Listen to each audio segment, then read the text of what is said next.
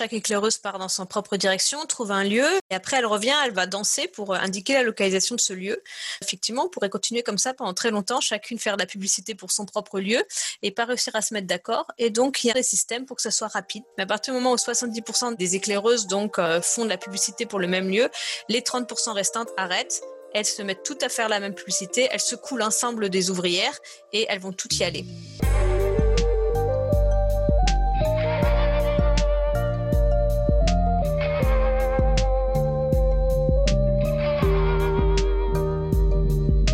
Bonjour à tous. Aurore Avargas Weber est une chercheuse en neurosciences cognitives. En gros, elle étudie l'intelligence des abeilles.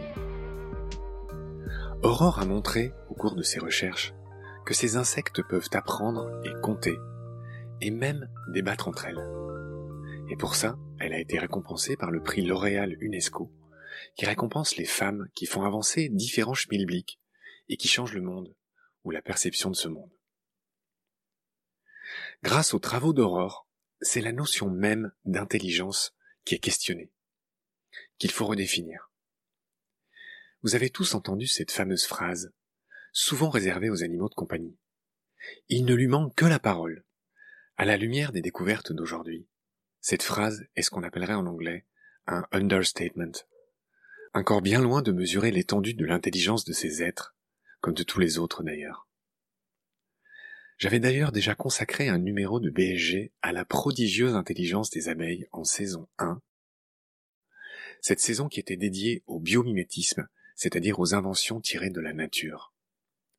Cet épisode s'appelle L'abeille et l'alvéole, et c'est le septième épisode de cette saison, qui racontait les talents de géomètre de l'abeille.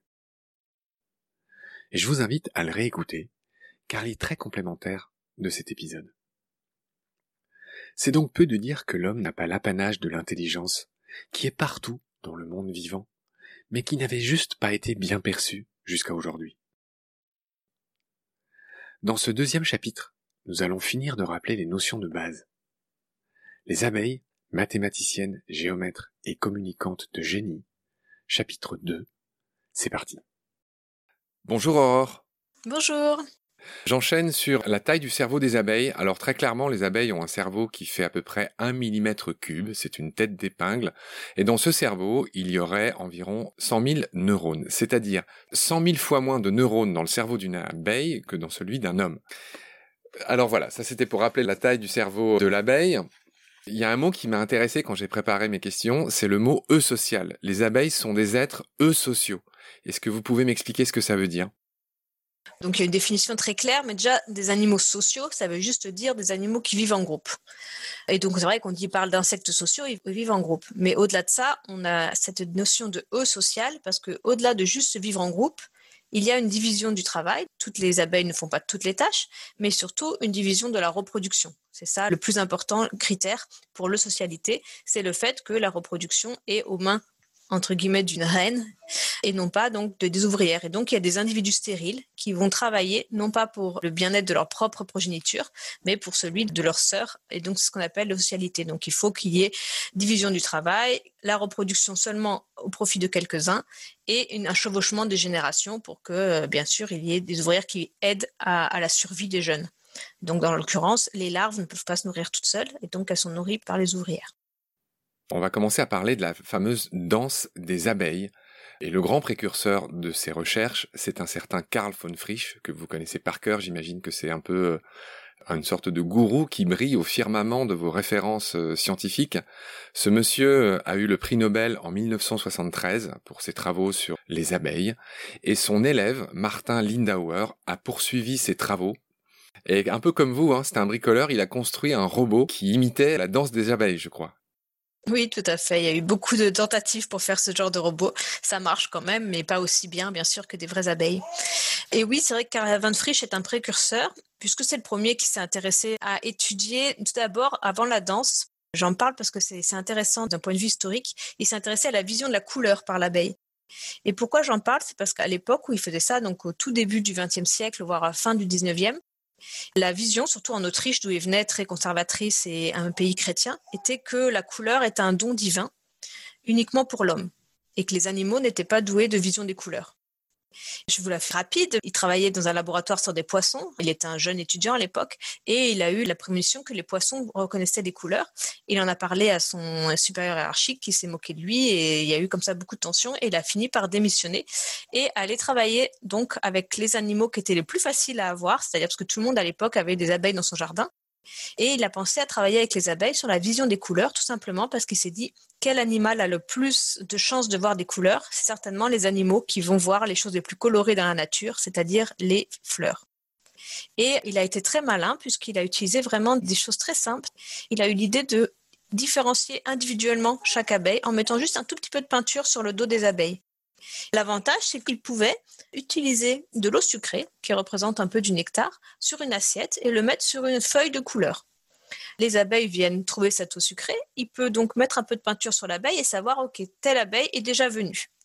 Je vous racontais tout à l'heure que naturellement, les abeilles apprennent les caractéristiques d'une fleur où elles trouvent le nectar pour aller chercher des fleurs de la même espèce.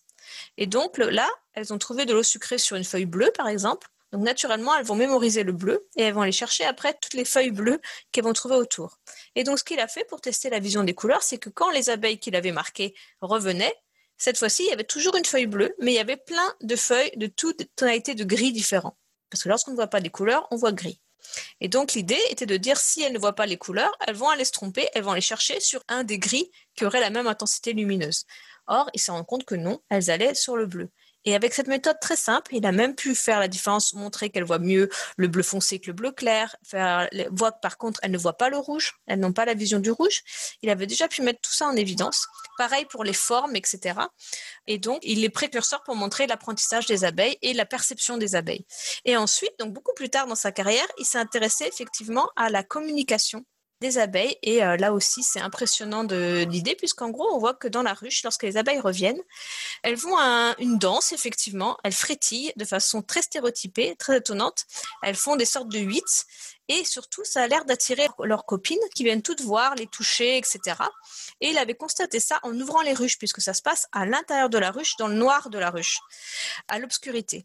Et donc les abeilles le sentent en touchant les autres abeilles.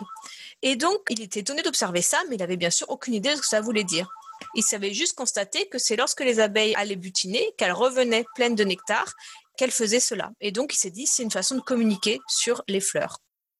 Alors, on va détailler cette danse un peu. Il existe plusieurs danses chez les abeilles et plusieurs signaux. J'aimerais qu'on les passe tous en revue. La plus simple, c'est de danser en rond. Et cette danse-là, comme je le disais, la plus simple, elle ne donne aucune indication. C'est bien ça? Oui, parce qu'après, donc, euh, Karl von Frisch, il a mis des sources de nourriture à des endroits donnés pour essayer de voir comment réagissaient les abeilles pour aller donner l'information à leurs copines de la localisation. Et il s'est rendu compte que quand la zone de nourriture était assez proche de la ruche, dans un rayon de 200 mètres environ, les abeilles ne faisaient plus un 8, mais elles tournent en rond. Et c'est là où il a eu l'idée de se dire ben, peut-être le 8 donne une information plus précise de localisation. Plus la source de nourriture est loin, plus il est important de donner des informations précises de où elle se trouve. Elles ne vont pas pouvoir la trouver par hasard. Et effectivement, donc dans le cas de la danse en rond, il y a juste une information pour dire il y a quelque chose ici. Et en même temps, ben, l'abeille qui a visité cette source, elle revient avec l'odeur de la fleur, donc elle peut aussi donner des informations de l'odeur. Et du coup, les abeilles sortent en sachant il y a quelque chose proche et elles essayent de trouver avec l'odeur. Je vous interromps. Quand vous dites qu'elle revient avec l'odeur de la fleur, ça veut dire qu'en fait, elle sent la fleur d'où elle vient et ses copines, comme vous dites, sentent cette odeur. Exactement, elles vont la toucher, elles vont donc, euh, avec leurs antennes, etc., elles vont détecter ben, soit le pollen ou en tout cas les molécules d'odeur de la fleur. Elles peuvent aussi échanger un peu de nectar. Elles vont se passer du nectar de bouche en bouche. Donc, elles ont une idée de quelle fleur elles doivent trouver. En tout cas, les caractéristiques de cette fleur. Et donc, c'est comme ça qu'elles arrivent à les trouver en ayant juste comme information, il y a des fleurs intéressantes dehors, dans un rayon assez proche de la ruche. Lorsque c'est plus loin, parce que les abeilles peuvent aller jusqu'à plusieurs kilomètres de leur ruche, hein, donc c'est très loin, à ce moment-là, donc la danse évolue vers un 8. Et ce 8, il change d'orientation en fonction de la direction où se trouve la source de nourriture. En gros, dans les ruches, il y a des rayons, vous avez certainement déjà vu ça, où elles peuvent stocker leur miel et, mettre les larves, etc. Ces rayons sont verticaux, c'est donc des gros rectangles verticaux, et l'abeille va danser là-dessus. Et la verticale correspond à la direction du soleil. Et elles, elles vont orienter leur huit d'un certain angle par rapport à cette verticale. Donc, par exemple, je sais pas, de 45 degrés vers la gauche. Et ça voudra dire aux abeilles qui suivent ça, lorsque je sors de la ruche, je regarde où est le soleil et je pars à 45 degrés à gauche de la direction du soleil. Ce qui implique, comme le soleil bouge, que la danse va aussi bouger en fonction du temps pour maintenir la bonne orientation par rapport au soleil. Et donc, elles ont l'information de l'orientation, elles savent où elles doivent aller, en quelle direction, et elles ont aussi une information de la distance puisque du coup, ce 8 il est plus ou moins rapide et la durée de la rotation du 8 donne une idée de la distance à laquelle se trouve la source de nourriture.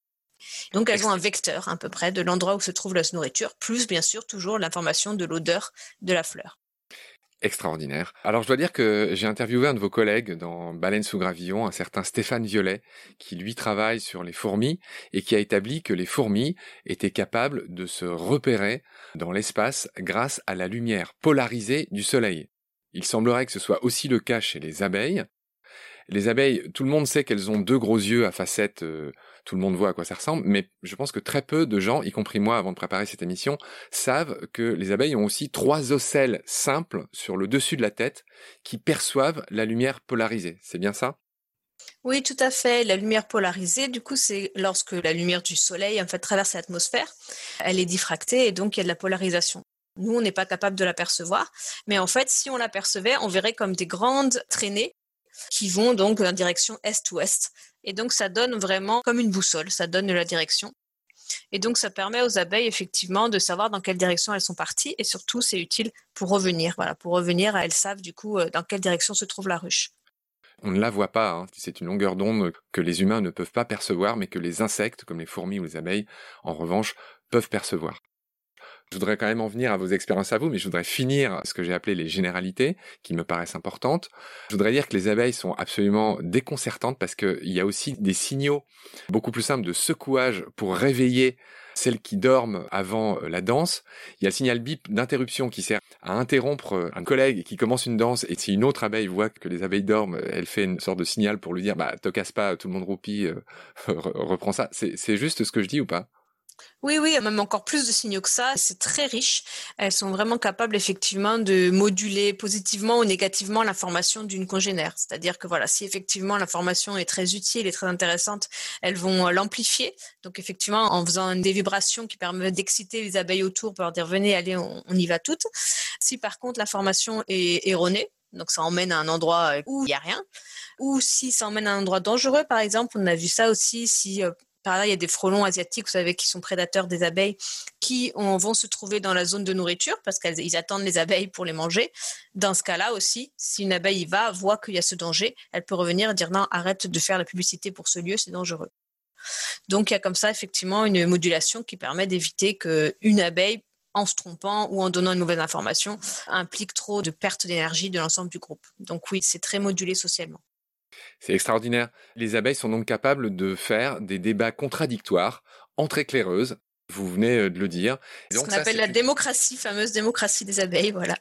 Et j'ajouterais la démocratie par délégation, dans le cas de l'essaimage et de la danse de domicile. Apparemment, il y a plusieurs éclaireuses qui euh, font ces débats contradictoires, et la décision du lieu d'essaimage est prise après des débats. C'est bien ça? Oui, puisqu'en fait, effectivement, chaque éclaireuse part dans son propre direction, trouve un lieu, et après elle revient, elle va danser pour euh, indiquer la localisation de ce lieu. Et donc les autres éclaireuses vont aller voir, etc. Et donc à un instant donné, on a comme ça des danses pour différents lieux, puisqu'il y a différents lieux possibles dans un environnement naturel euh, normal. Donc c'est des lieux pour installer une nouvelle ruche.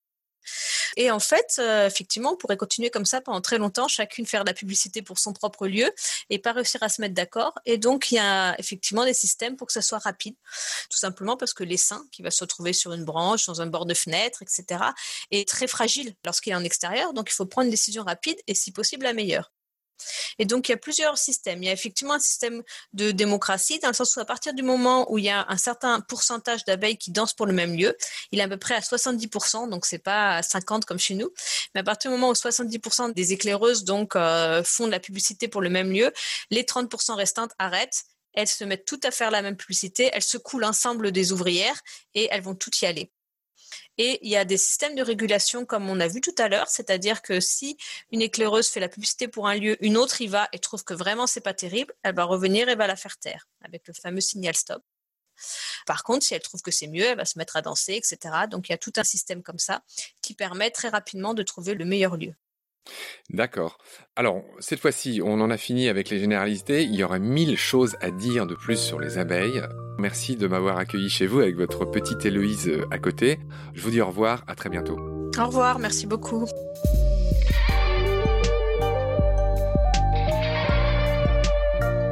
C'est la fin de cet épisode. Merci de l'avoir suivi. Pour continuer, nous avons besoin de votre soutien.